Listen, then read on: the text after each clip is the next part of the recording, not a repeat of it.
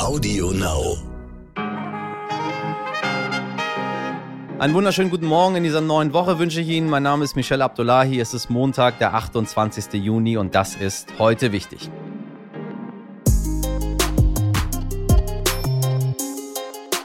Wir schauen auf eine nun irgendwie internationale Woche. Am Dienstag tritt die Nationalmannschaft im EM-Achtelfinale gegen England an. Am Donnerstag reist Bundespräsident Frank-Walter Steinmeier zum Staatsbesuch nach Israel. Und über allem steht aber natürlich die ganze Zeit ein Thema, das uns wohl alle, egal ob geimpft oder noch ungeimpft, beschäftigt. Die rasante Ausbreitung der Delta-Variante des Coronavirus auch in Ländern, die wir uns vielleicht für den Sommerurlaub ausgesucht hatten. Um besser zu verstehen, was da auf uns zukommt, habe ich Virologe Dr. Martin Stürmer eingeladen und der macht mir trotz aller Vorsicht auch ein klitzekleines bisschen Hoffnung.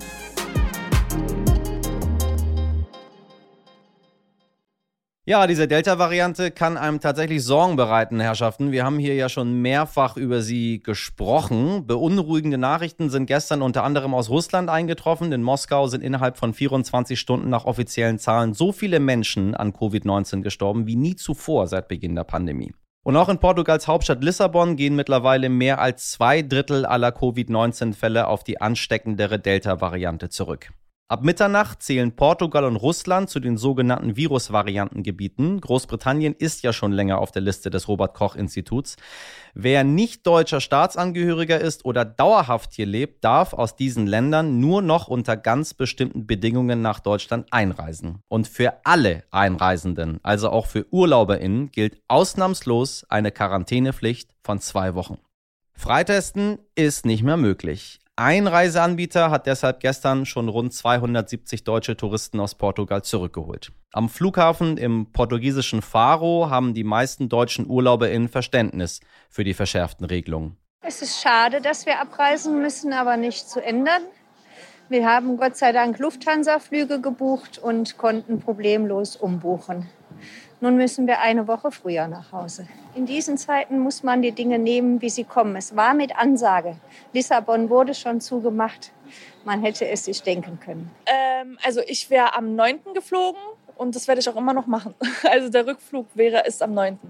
Das ist so geplant gewesen, trotz Quarantänepflicht etc. ziehe ich das durch. Ich warte auch noch auf Freundinnen, die müssten mit dem Nachflug kommen. Und äh, drei kommen noch dazu drei Mädels. Ich war bis jetzt auch noch gar nicht in Quarantäne, Gott sei Dank. Äh, deswegen wäre es das erste Mal. Wenn es andere durchgezogen haben, ich es auch. Vor allem, ich bin nicht alleine. Ich habe ja drei äh, andere weitere, die dann das auch mit mir durchziehen werden müssen. Mich erinnern diese Berichte ja ungut an das vergangene Jahr. Abgebrochene Urlaube wegen des Virus, Touristen, die in Sonderflügen nach Deutschland zurücktransportiert werden und, und, und. Ist das nun schon der Beginn der vierten Welle in Europa oder steht uns noch ein halbwegs unbeschwerter Sommer bevor? Das wollte ich wissen von dem Virologen Dr. Martin Stürmer, der in Frankfurt sein eigenes Labor für Mikrobiologie leitet. Herr Stürmer, ich grüße Sie. Ja, schönen guten Tag. Äh, in Israel führt die Delta-Variante zu schweren Covid-19-Erkrankungen, ähm, auch bei Jugendlichen und Geimpften. Nun fragt man sich auch bei uns, wie gut schützt mich die Impfung vor der Mutation? Und überhaupt gibt es Unterschiede bei den Impfungen? Also insgesamt ähm, muss man schon sagen, dass die zweifache Impfung, ähm, also das vollständige Impfschema, uns weiterhin auch vor der Delta-Variante sehr gut schützt. Das heißt, auch hier sind äh, schwere intensivpflichtige Verläufe oder gar Todesfälle äh, nahezu ausgeschlossen. Und das ist erstmal die gute Nachricht. Ähm, aber für einfach Geimpfte ist es so, dass da es sehr häufig auch zu einer Infektion mit Delta kommen kann, weil wir da nur ein, ungefähr zu 33 Prozent eine Schutzwirkung haben. Und bei Ungeimpften sind natürlich auch äh, gerade hier für die Delta-Variante sehr empfänglich. Inwieweit es da ähm, zu schwereren Verläufen und intensivpflichtigen Verläufen kommt, da ist sich die Wissenschaft, glaube ich, noch nicht so ganz einig. Erste Hinweise gibt es wohl darauf, dass es durchaus auch mehr schwere Verläufe geben kann. Weil da muss ich einmal nachfragen, nicht, dass äh, HörerInnen jetzt verwirrt sind. Bei der Johnson Johnson-Variante wird ja sowieso nur einmal geimpft. Genau, deswegen sagte ich ja ein vollständiges Impfschema. In der Regel ist das eine Zweifachimpfung, aber es ist richtig, bei Johnson Johnson ähm, ist es nur eine Einfachimpfung. Bei diesem Impfstoff haben wir allerdings noch sehr wenig Daten über die Delta-Variante. Es äh, gibt so ein paar Hinweise darauf, dass es insgesamt ähm, trotzdem gut funktionieren könnte, weil ähm, dieser Impfstoff ja auch äh, gegen die Beta-Variante sehr intensiv getestet worden ist und dort auch noch relativ ja. gut abgeschnitten hat. Insofern geht man davon aus, dass es auch bei der Delta-Variante jetzt nicht äh, massiv in die Knie gehen wird, die Wirkung. Kann man sagen, wie lange der Schutz generell hält? Ja, das ist eine ganz wichtige Frage, wie lange unser Impfschutz überhaupt halten wird, weil man ja schon einige äh, Menschen hat, die ja schon recht lange ähm, die Impfung hinter sich haben. Es gibt noch keine äh, verlässlichen Daten aus den Studien, die uns da genaue Hinweise geben. Ja. Die, die Zulassungsstudien, die laufen ja weiter und anhand dieser Analysen äh, gehen wir davon aus, dass wir über kurz oder lang wissen, ob das Ganze jetzt ein halbes Jahr äh, effektiv ist oder sogar ein Jahr oder noch länger. Und äh, ich gehe mal davon aus, dass wir ungefähr einen Jahresabstand wahrscheinlich ähm, später erreichen werden. Und dann muss ich wieder auffrischen. Genau, dann obliegt es uns selbst natürlich, ob wir das wie die jährliche Grippeimpfung wahrnehmen wollen, das Angebot ja oder nein.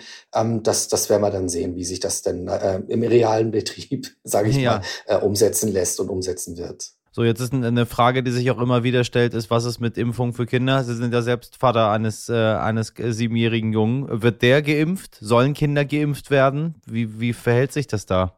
Ja, also das Problem ist im Augenblick, dass wir ähm, zwar wissen, dass die Wirkung äh, aus den Studien bei den 12- bis 15-Jährigen, dass die exzellent ist. Ja. Ähm, was wir natürlich aufgrund der niedrigen Fallzahl bei den äh, Kinderstudien nicht wissen, äh, wie hoch ist da möglicherweise doch eben äh, eine seltenere Nebenwirkung. Das, die Daten haben wir einfach aus den Studien noch nicht. Und deswegen halte ich es für legitim, auch im Augenblick erstmal sich darauf zu konzentrieren, die gefährdeten Jugendlichen zu impfen, also die, die ein, äh, die Wahrscheinlichkeit sehr hoch haben, bei einer Infektion mit Covid, äh, mit SARS-CoV-2 einen schweren Verlauf zu bekommen. Und äh, die restliche Energie darin äh, zu investieren, mehr die Erwachsenen zu überzeugen, sich drumherum impfen zu lassen. Weil dann sparen wir uns die Diskussion bei den Kindern. Der Impfstoff ist ja noch zu knapp.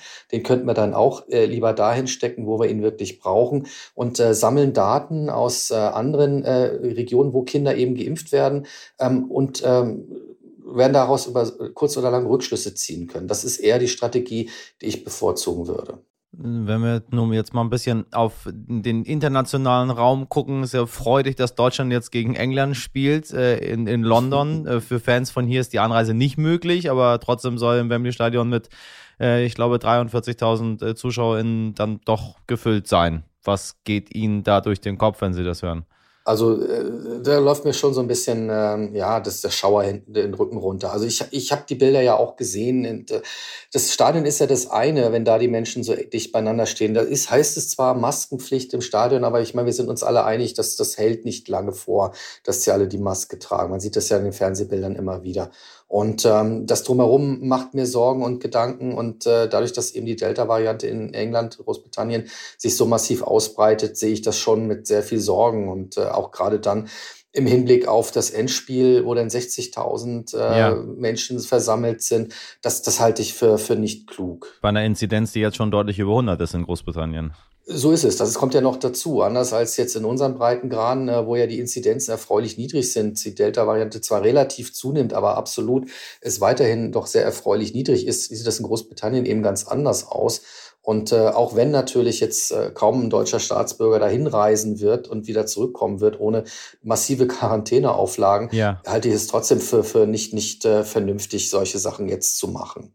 Glauben Sie, wir schaffen es, genug Menschen bis zum Herbst zu impfen, um einen großen weiteren Ausbruch zu verhindern? Also es liegt tatsächlich in unserer Hand. Also das ist eine der, eine der wichtigen Dinge, die wir tatsächlich umsetzen müssen, so viele äh, Menschen wie möglich tatsächlich zweifach zu impfen, um äh, entspannter in den Herbst zu gehen. Und die zweite Sache, die wir machen müssen, eben solche Sachen wie, wie in England äh, zu vermeiden. Also Massenveranstaltungen zu vermeiden, Nachlässigkeiten im Umgang miteinander zu vermeiden. Auch von politischer Seite jetzt nicht zu sehr ähm, bei den Lockerungen ähm, ja, im Innenraum zum Beispiel nachzugeben, sondern bestimmte Dinge müssen einfach weiter hochgehalten werden. Also Maskenpflicht im Inneren, Testpflicht in der Innengastronomie. Wenn wir das alles beherzigen, denke ich, dann haben wir eine gute Chance, dass wir im Herbst zwar steigende Zahlen bekommen, aber nicht unbedingt eine vierte massive Welle und nicht unbedingt wieder einen Lockdown. Zum Abschluss, die Sehnsucht ist bei uns ja allen da, ähm, nicht nur im Restaurant zu sitzen, sondern auch in den Urlaub zu fahren. Was ist dort Ihr Expertenratschlag, jetzt wo der Sommer vor der Tür steht? Also ähm, Ja. äh, ähm, wie wir uns jetzt aktuell hier in der Stadt und auf dem Land und da, wo wir sind, verhalten, das, das habe ich verstanden. So, wir Mhm. machen einfach so weiter, wie das bisher war und tun jetzt nicht so, als hätte es Corona nicht gegeben oder es ist vorbei. Aber was ist, wenn ich jetzt wegfahren möchte? Was ist da Ihr Expertenratschlag? Ja. Nein, ich denke, ein Urlaub ist absolut möglich, aber ich denke, wir sollten uns auch im Urlaub ähm, genauso verhalten, wie wir uns jetzt Ja, hier vor Ort verhalten. Wir sollten auch im Urlaub äh, weiterhin die Risiken äh, reduzieren. Ähm, wenn man zum Beispiel, ähm, je nachdem, was für einen Urlaub man macht, äh, man sieht ähm, bei der Essensausgabe oder im, im Restaurant ist ein Riesengedränge. Solche Sachen sollte man halt einfach vermeiden. Das kann man natürlich versuchen im Vorfeld bei der Urlaubsplanung so ein bisschen schon mal auszuklammern, indem man eher so ein bisschen individuelleren Urlaub äh, plant.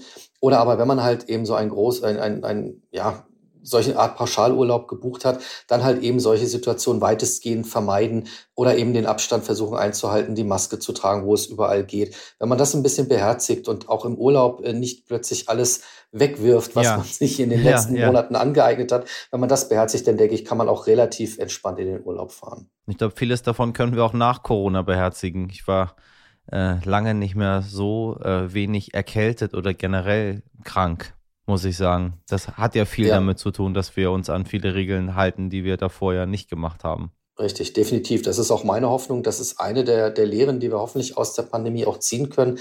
Wir haben ja früher immer die Asi unsere asiatischen Landsleute ähm, äh, so ein bisschen, bisschen belächelt, wenn wir sie, ne, genau, ja. wenn wir sie mit den Masken richtig, gesehen richtig. haben. Und jetzt wissen wir aber warum. Und mir geht's ja genauso. Und jeden, der, den ich auch frage, sag, habt ihr eine Erkältung gehabt diesen Winter?